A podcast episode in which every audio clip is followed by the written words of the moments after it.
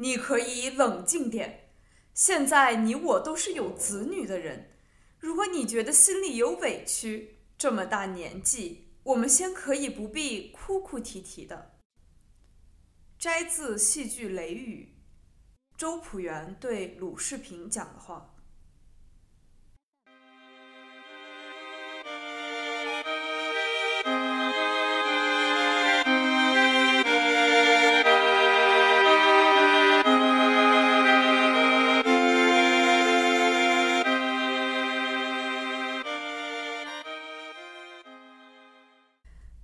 们，大家晚上好，现在是香港时间凌晨一点，欢迎收听《失眠夜漫记》，我是彭千军。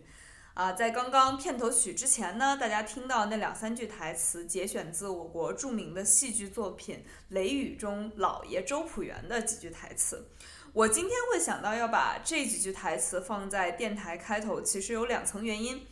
第一层呢是，如果大家听了我的上一期节目的话，我的上一期节目是和我的高中的挚友座长一起录的。我们学校，我这个高中在北京有一个蛮蛮有名的传统吧，就是每年会海选两组人去演这一出戏，呃，戏剧《雷雨》，而且就是每年还会呃在学校先演上两三场，之后呢还要到国家呃国家话剧院。北京话剧院就是非常正式的演出场所，也要去公开上演。这然后那场演出，除了在校的师生以外，其实家长啊，然后包括你校外的朋友啊，也都是可以去观看的。然后当时我上高中的时候，有不少我身边的同学和好朋友，其实都是进了《雷雨》的剧组的。然后其中，呃，委座座长，也就是我上一期电台的嘉宾啊，就是在。这场戏剧里面饰演刚刚大家听到的台词的表演者周朴园老爷，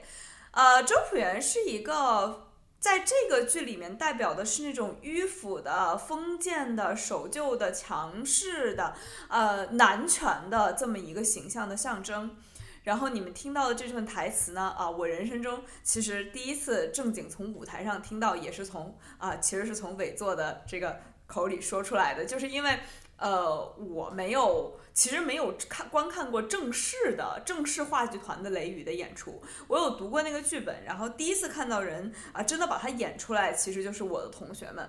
然后当时就是我就亲耳听到了，我这这个我们的座长啊，在台上啊，你可以冷静点，我们都是有子女的人，讲话大可不必哭哭啼啼的。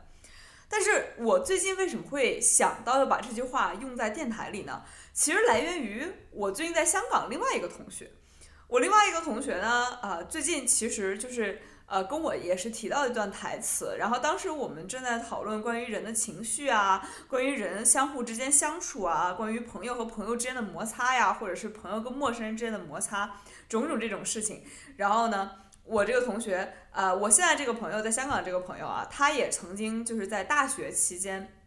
负责他们大学话剧团的幕后工作，也就是他其实可以说，我认为他是啊灯光师和音音响师，就是二者为一体的这么一个角色吧，啊负责舞台的。然后他就对于很多戏剧，其实我觉得都是非常嗯谙熟于心的。他有提到这句台词说。好多事情都会让我想起啊，你冷静点啊，大可不必哭哭啼啼的，就反反复复的。就他说这个场景其实很经典，确实，当时我呃高中中学的时候，在台下看到委座座长去表演这段时候，也觉得很经典。我们好像经常就是能在各种各样的电视剧里面看到，通常是一个男性。啊，通常是个男性劝他们的伴侣，或者是跟他们有亲密关系的人，或者是像《雷雨》里面这个周朴园劝这个曾经跟他有亲密关系，后来被他抛弃的女人说：“啊，你冷静点，你不要哭哭啼啼的。”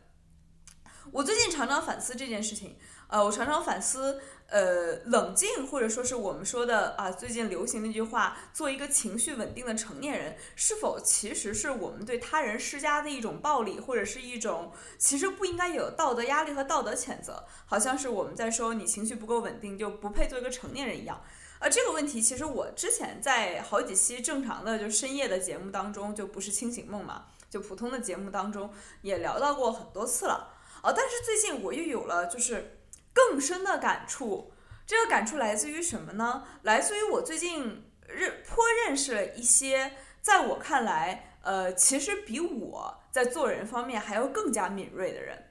我自己一直被他人，包括被自己的家里人啊，然后被自己的身边朋友啊，形容为是一个特别特别敏感的人，呃，非常容易能注意到他人那种细微的情绪啊，或者一点小事会记住啊，然后那种能感受到人那种啊不经意展现出来的恶意呀，等等等等。这些，但是我最近呢，是真真切切遇到了在我眼里，呃，是比我要更加敏感的人，而这这些，就这就让我开始回想，就是这种敏感到底赋予我们什么？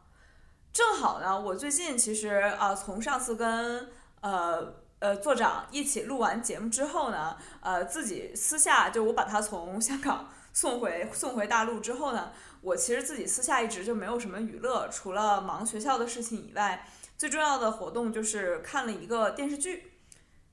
这部电视剧就是著名的韩剧《秘密森林》，是由韩国 TVN 电视台在二零一七年播出的。呃，作呃编剧作者是李秀妍。然后主演是大名鼎鼎的裴斗娜和曹承佑，我觉得国内观众大概对裴斗娜是非常非常熟悉的。我身边有好多看过这个剧的人，当我提起他们就会说啊，我是为了裴斗娜去看的这部剧。但是必须要提一下这个曹承佑啊，这个我最近最新的男神啊，其实是韩国非常有名的一个演技派的演员，他是韩国的电影、电视剧和话剧的三料影帝。所以就是全这个这个《秘密森林》这部片子，从编剧啊到演员的演技水平，应该是全员都非常过关的。他在网上呢就被人称之为是韩国版的《人民的名义》，因为他讲的其实是一个呃检察检察院内部就是由由一个杀人案引起的反腐反贪反思正义的啊这么一个故事。但是我这一次呢，在这部片子里面重点关注的其实。呃，不是他刑侦犯罪的部分。我我这段时间反思非常多的是曹承佑饰演的男主角，就检察官叫黄始木。这个黄始木有一个最重要的特点，在开篇第一集，呃，最开始的可能两分钟就交代了，就是黄始木是切除过，呃，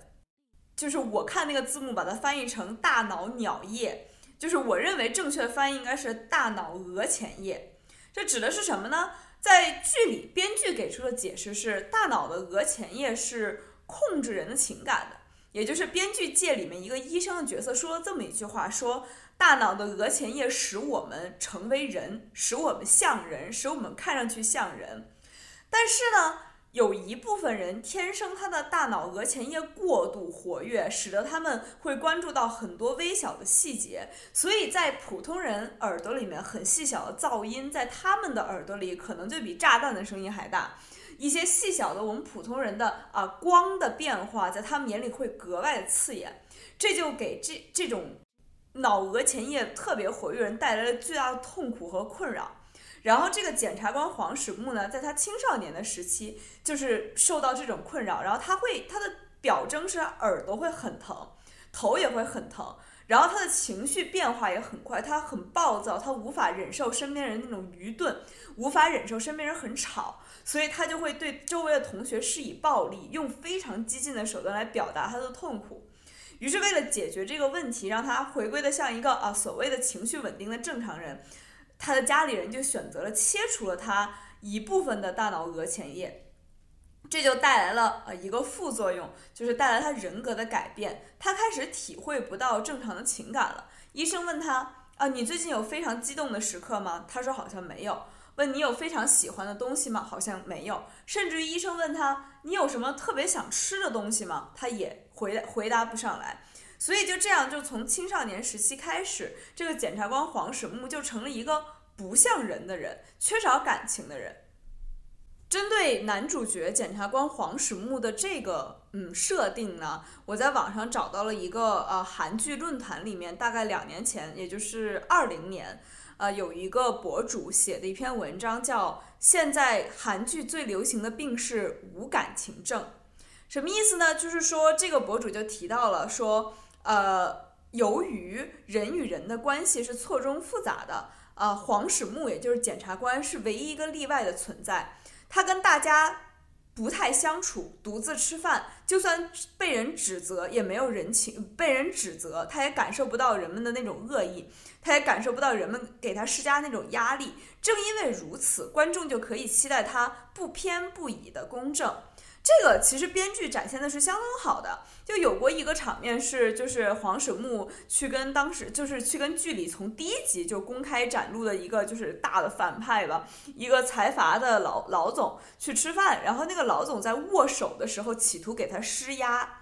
但是黄始木完全感受不到人在握手这个小小的社交礼仪里面给你施加那种情绪暴力，然后这让那个财阀老板在事后非常感叹说：“这个人真不简单，他没有他没有动摇，他的眼神没有动摇，他的手也没有动摇，他也没有反过来施压，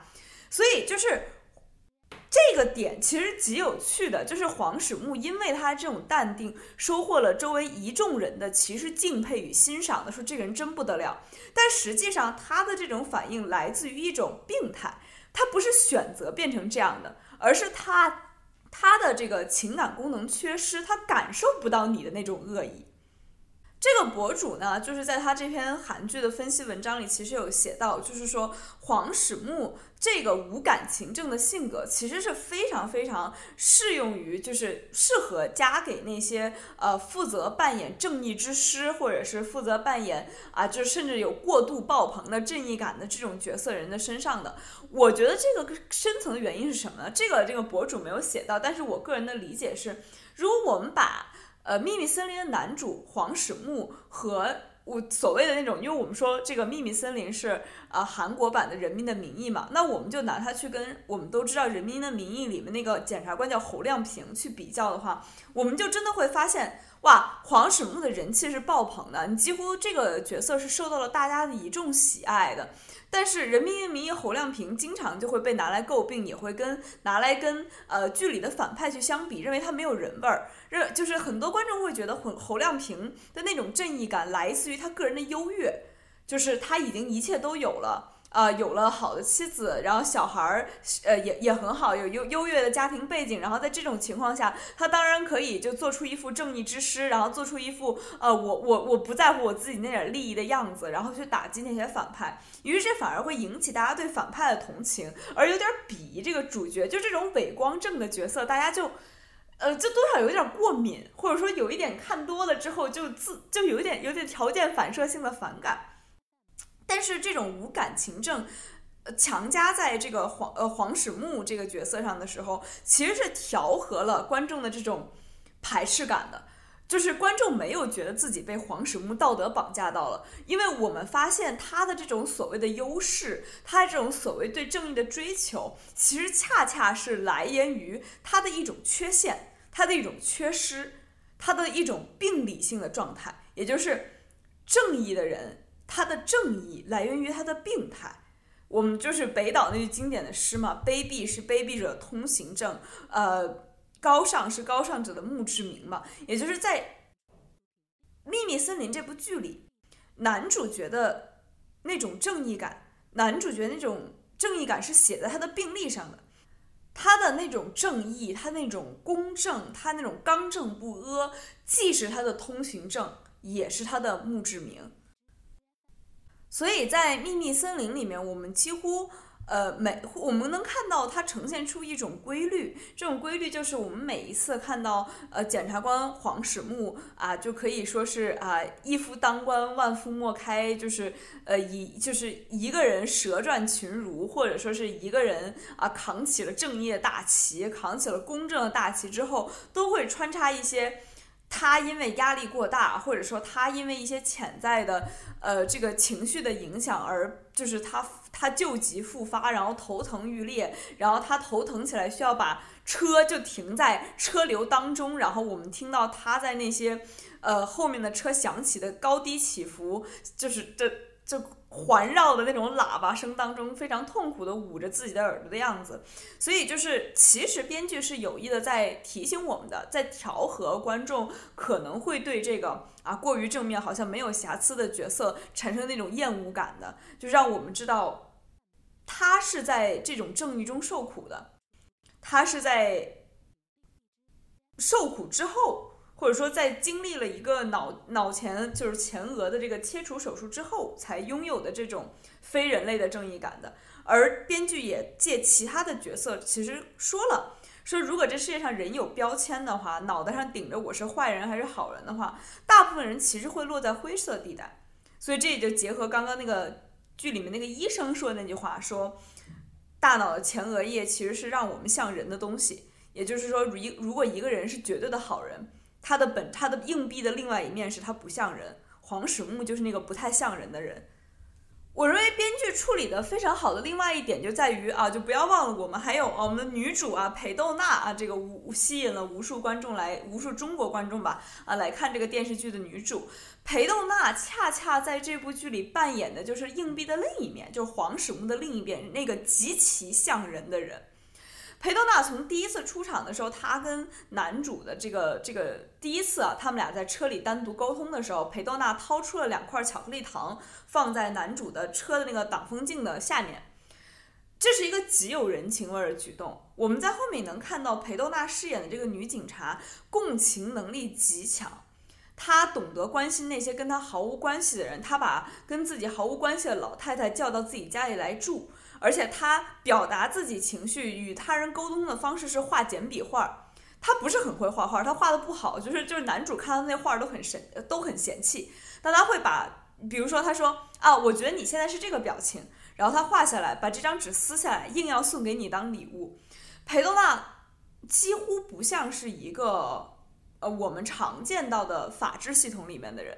他他他仿佛就是在这里面像是一个沟通感情的人。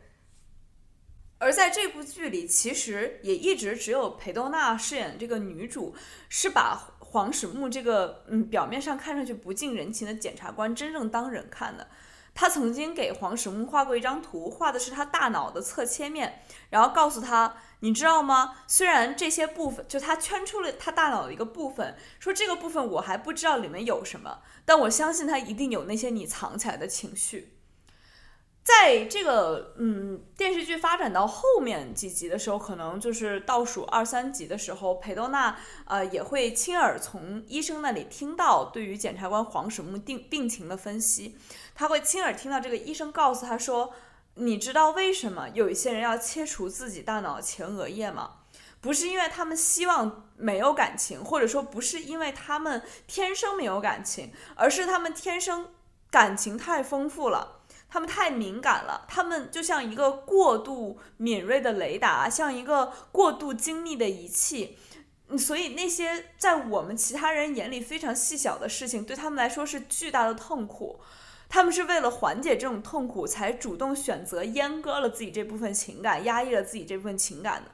但是那个医生又说，人是不可能真的没有感情的。即使你切除了一部分自己的脑子，即使你把你脑子里的一部分拿走了，这些感情也只是隐藏在下面。所以，这个检察官黄始木作为一个无感情、不像人的人，也会在一些时刻爆发，表现在他的那个病情上。我个人其实就还蛮好奇黄始木检察官这个病，呃，在这个电视剧里面这个设定到底是不是真的，或者它距离现实有多近？所以，就是我大概上网查了一点资料。是关于这个额前叶切除术的，然后这个额前叶切除术呢，我根据我们现在目前查到的资料啊，就不一定准确啊，好像是第一次在一九三五年就被一个叫卡莱尔·雅格布森的呃学者发现了。他们发现的方式是，他们切除了两只黑猩猩的前额叶皮层。然后，并且他们觉得黑猩猩从暴躁转为了温顺，也就是发生了一些人格啊，应该叫猩猩格，就是性格上的改变。所以他们就认为，呃，这种这种手术可以被应用于呃，比如说改变神经病、改变暴力罪犯、改变政治犯、改变当时的同性恋。甚至还被用来矫正脾气倔强的孩子，甚至只是反复提问和质疑的孩子。当然，我觉得可能这个电视剧里面黄始木青年时期状态更像后面的，就是他是问题儿童嘛，就是跟身边的人没法相处，所以前额叶切除术被称为思维的物理阉割术。然后这个这个，当然这个手术很快就是可想而知，就很在几十年内就被质疑，就是被严重的批判为是违反人人权的。然后现在应该就在一定程度上已经被已经被禁止掉了。呃，虽然我觉得这些资料就是未必在科学上是完全准确的啊，但是我觉得，嗯，既然编剧这么写了，也具有一定的现实依据。说，就说这说明什么？就回到我最开始讨论雷雨周朴园那句“你冷静点，我们都是有儿女的人，不要哭哭啼啼”的那句话，就是我们发现人的情绪，人哭哭啼啼，人歇斯底里，人爆发，人发泄，甚至于人恶待自己身边的人，其实是我们人权的一部分。我们因为被允许在自己的能力范围内体会到最大程度的痛苦，所以成为人。什么意思呢？就是如果我比你是一个更加精密的仪器的话，我的人权天然允许我体会到比你更多的来自他人的恶意，体会到比你来自更多的来自周围施加的压力和痛苦。我觉得就就是如果我跟啊电影里的黄石木检察官一起去面对那个财阀大反派的话，啊，想必我觉得我心里会更慌一些，我会更害怕一些。但是这是我的人权。这是我是人的象征。哦，说到人，呃，对于他人情绪体体察那种细微和敏感，我其实还有两件，就是真的是跟看韩剧这件事情本身有关的小事。第一个就是《秘密森林》这部韩剧，其实是我，我觉得得有两三年以来看过的第一部韩剧，啊。对，为什么呢？就是我不知道，我忘了啊，我有没有在之前电台里提到过？就是我曾经有过一任，呃，感情非常深的前男友是韩国人，呃，我们是和平分手的，就是不是那种老死不相往来类型，现在也还是非常好的朋友。但是确实是在跟他分开的很长一段时间之内，我我是拒绝看韩剧的。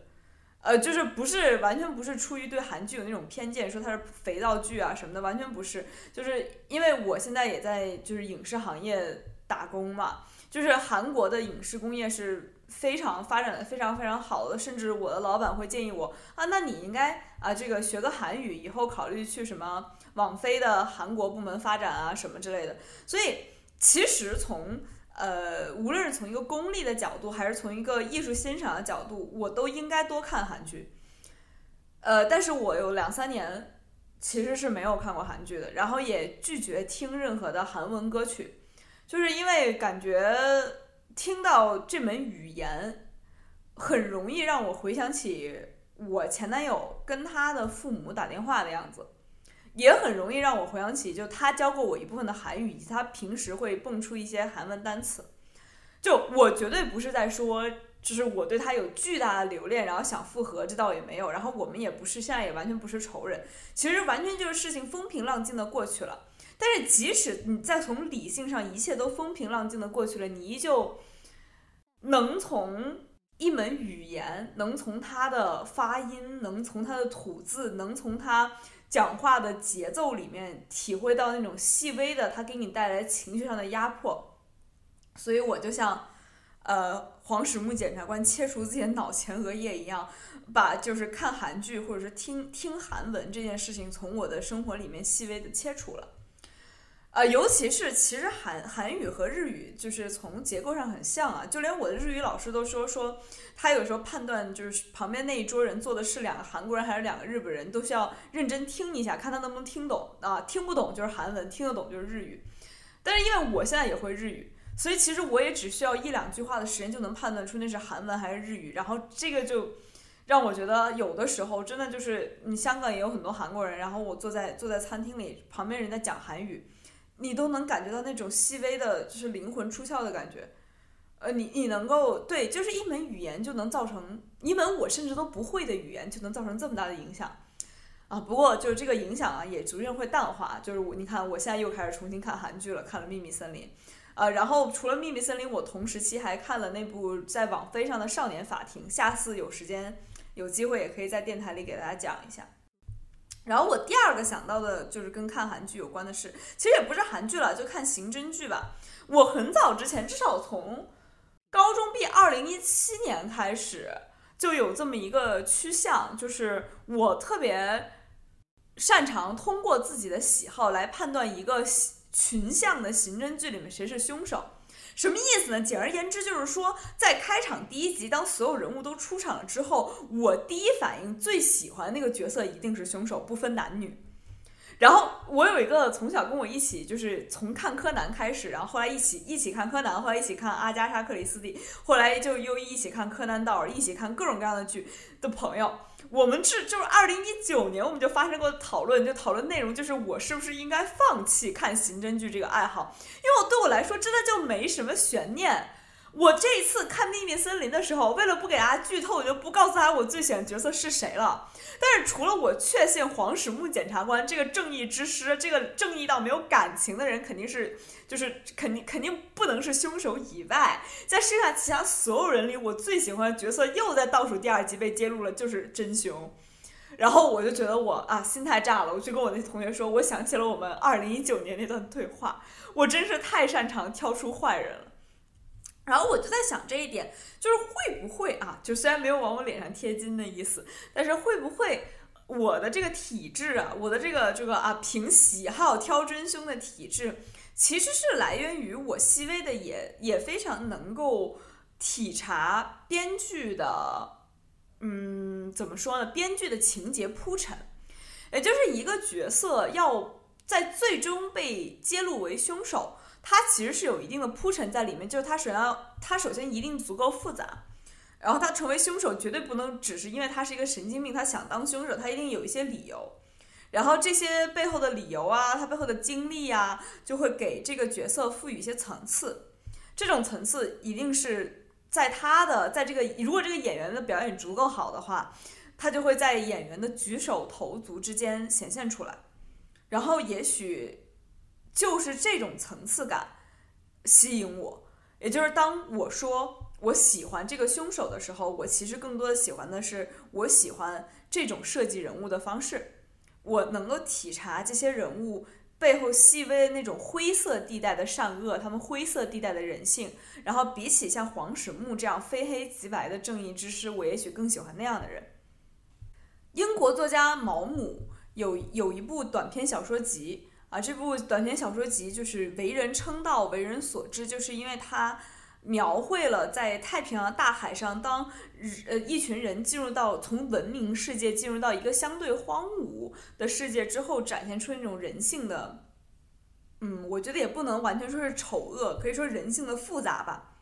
这部短短篇小说集，呃，其实是我最喜欢的。毛姆的一个作品，就是因为我本人其实不太喜欢毛姆这个作家，他的那个面纱呀，甚至包括他的《月亮与六便士》啊，其实在我眼里是就是，就就这个人毛姆这个人的这个这个男性的强权思维是是很重的啊，这个有机会也给大家分享。总之就是在我不是很喜欢毛姆这个作家的前提下，我还是蛮喜欢他这本描述人性善恶、人性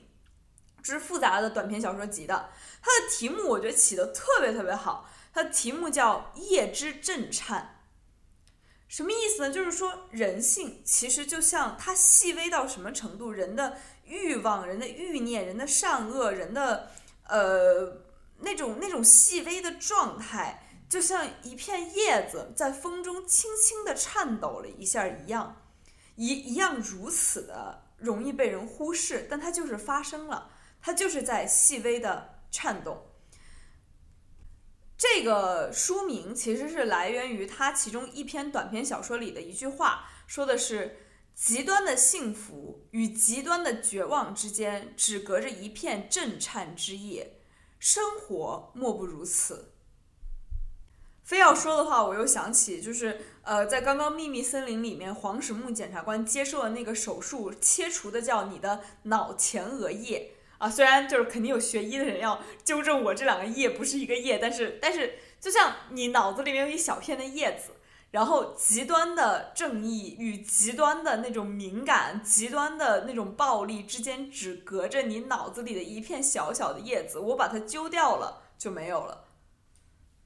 毛姆在这本这部短篇小说集中，把几乎所有的这个。呃，故事的背景都设定在太平洋上，因为他觉得太平洋变化无常，难以预测，就像就像人的心灵是一样的。毛姆说，人一旦发育出灵魂，他就失去了伊甸园。也就是说，我们一旦发展出一个人格，一旦我们哎，就像呃《秘密森林》里面这个凶手反派的这个人性的层次一出来，一旦我们把人的灵魂一层一层一层一层的叠起来，我们就不在伊甸园里了，我们就不再是天真烂漫、天真无邪的了。